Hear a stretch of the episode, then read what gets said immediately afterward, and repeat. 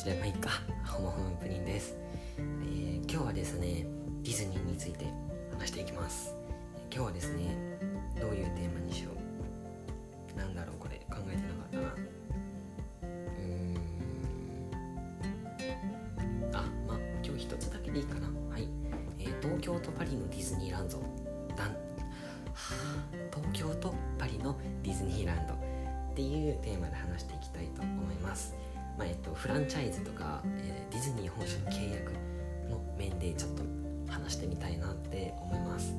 で、えーと、今日聞いてほしい人はディズニー好きな人ですね、まあ、目次はもう一つだけで東京とパリのディズニーランド。で、えー、すはいです、まあ、ディズニー本社の対応とかが結構面白いんでちょっと今日はこの話をシェアしようかなって思います。はい。ということで、えー、ディズニー好きな人ぜひ聞いてください。東京とパリのディズニーランドっていうところでよろしくお願いします。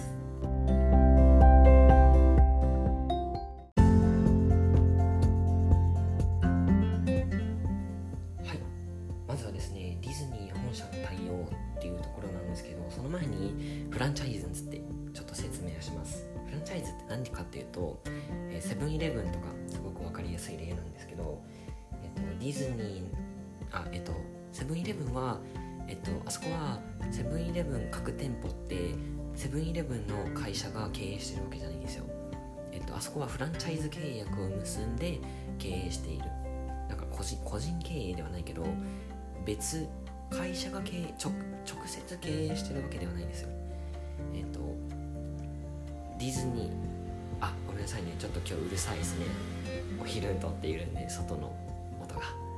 とセブンイレブンを例に挙げるとセブンイレブンの本社と、えー、店長が、えー、フランチャイズ契約をして成り立っているんですね、えセブンイレブン本社は、え、あなたつまりは店長さんにセブンイレブンのブランドとか流通システムとか全部使っていいですよっていう。その代わり店長さんあなたはえセブンイレブン本社私たちに、えブランドの使用料だからロイヤリティっていうんですけどロイヤリティとして売り上げの何パーセントをください。っていう契約をするんですよ。これがフランチャイズ契約っていう。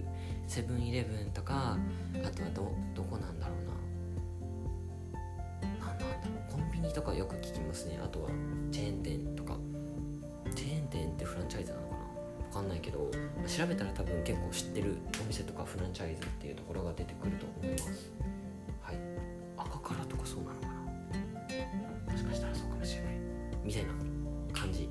ンチャイズっていうのは。でつまりえっとあでえっとタイトルにもある通りディズニー、えー、ディズニー東京ディズニーランドですね。東京ディズニーランド東京ディズニーリドリゾートか。オリエンタルランドと、えー、ディズニー本社はえっとフランチャイズ契約を結んでるんですよ。だから東京のディズニーリゾートっていうのはディズニー本社は直接経営していない。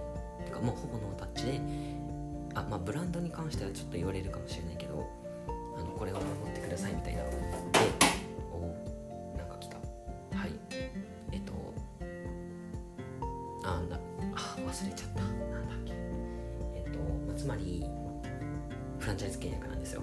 えっとオリエンタルランドはディズニーっていうブランドを使い使って良い。でその代わりにロイヤリティが発生するんですよね。本社に対して。これえっと最初東京ディズニーランドが開園当時はこのロイヤリティにめちゃめちゃ苦しむと思ったんですよ、えっと、結構厳しいものに見えたから。でえっとちなみに、えー、ディズニーができた順番で結構日本早めの早めにできてたんですよ。でえっと後から紹介するパリよりは先なんですね。いつなんだっけ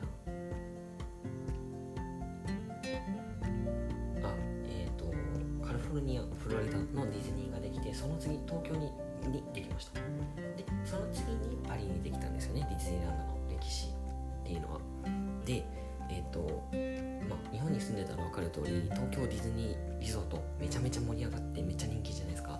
あれって結構異常なくらい盛り上がってる。つまりアメリカのディズニー本社は、えー、ここまで人気になると思っていなかったんですよ。予想以上の収益が上がってる。だから、えーと、ディズニー本社からしたらあ今東京ディズニーランドはロイヤリティ全然苦しんでないんですよ。だからめちゃめちゃ儲かってるから。だからディズニー本社は、えー、なんか後悔してるんですよこれ。えっ、とこの結果この結果だから予想外の入場者数入場者数とかね。でめちゃ盛り上がってこういう結果に、えー、ディズニー本社っていうのはめちゃめちゃ、えー、予想外の出来事で東京ディズニーリゾート、まあ、ランドですけど最初東京ディズニーランドを直営にしておくべきだったって後悔したほどらしいですよね。まあ、えーと、冗談交えた話かもしれないけど、えー、フランチャイズ契約じゃなくてディズニー本社が直接経営した方が良かったって後悔しているんですよ。これはまあロイヤリティ直営の方が、えーと、収益が大きかったから。っていう理由で、後悔してるんですよ。でここを1個雑学言うと、まあ、この、まあ、ここの目次ここの話で伝えたいこと伝えたいこと言いたかったことは、まあ、この後のディズニー本社の対応なんですけど東京ディズニーランドではフランチャイズ契約にしました。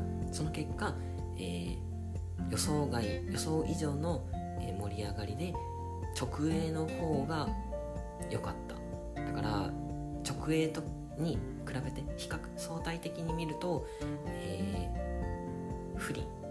ディズニー本社にとっては、えー、不利な条件だったんですよね。えっとだから結果的にはオリエンタルランドの方が儲かってるみたいな。だから直営の方がもっともっとお金が取れたっていう話でこの後悔この経験を生かして次に建てられるパリ。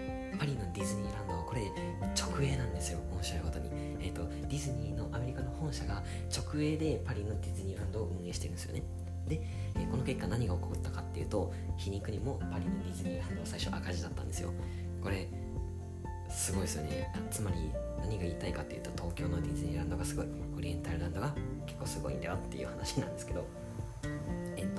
パリのディズニーランド。なんかこれちょっと調べたら面白くて今赤字かどうかわかんないんですけど別になんか入場者数とか盛り上がってることには盛り上がってるんですよパリのディズニーえっとお城とかも美女と野獣の嘘嘘嘘。眠れる森の美女のお城ですね。でえっとめちゃ可愛らしいような感じで。あこれちなみになんで赤字になったかっていうとテーマあとホテルが多すぎたんですよ。ホテルが多すぎてホテルが多すぎた。うんまたまた。えっと最初アメリカのディズニーではホテルとか作らなかったんですよ。テーマパークだけで。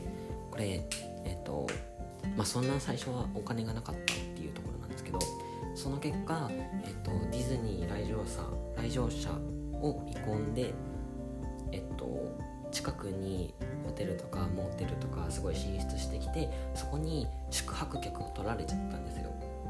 だからその経験を生かしてパリでは最初からホテルを建てちゃおうと。最初からホテルを建てちゃおうってなってでえっと最初からホテルを建てちゃおうってなって合計7つなのかな？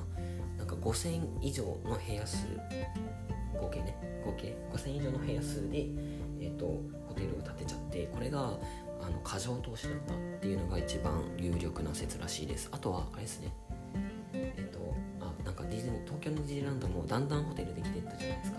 えっとと最初ランドできてミラコスタとかあとはディズニーランドホテルとかも開園直後には開園直後に開かれたんじゃなくて開園して、えっと何十10年くらい経ってから、えー、開園開設お披露目されてるんですよ。えっと、最初からそれやってたらもっともっとお客さん取れたかもしれないっていうところでパリでは、えー、7つのホテルを建ててそしたらそんな泊まらなかったっていうのが結構大きな原因らしいですね。でなんかちょっと調べたところあの文化も、え、原因があるらしくて日本人ってお土産よく買うじゃないですか。お土産買う時結構お財布の紐が緩くなると思うんですけどあのヨーロッパの人たちってあんまお土産買わないらしいんですよ。でなんかそのグラフデータからもうあの客1人当たりの消費消費金額っていうのはえっと、まあ、為替とかの問題もあるらしいけどヨーロッパの方が日本より低いっていうのが、えー、あとだから課題としては、えー、ホテルの稼働率ともう一つが物販。らしいですね。この2つが原因でパリは結構赤字。でだからこそここもここはフランチャイズ契約の方が良かったんですディズニーランド。つまり何が言いたいかっていうと東京ディズニーリゾートすごいっていうのが 言いたいですね。はい。じゃあ、えっと、ちょっと長くなったんで今日は以上で終わりたいと思います。えっと次回のディズニー次回がディズニーになるか分かんないですけど次回もしディズニーを出すのであればきっと、えー、このフランチャイズ契約から発生して、えー、ディズニー東京ディズニーリゾートの独自事業、まあ、フランチャイズに関してすごいところをちょっとピックアップしたいなって思います。じゃあ今日は以上で終わりたいと思います。えー、今日どういう反応欲しいかな？なんだろう。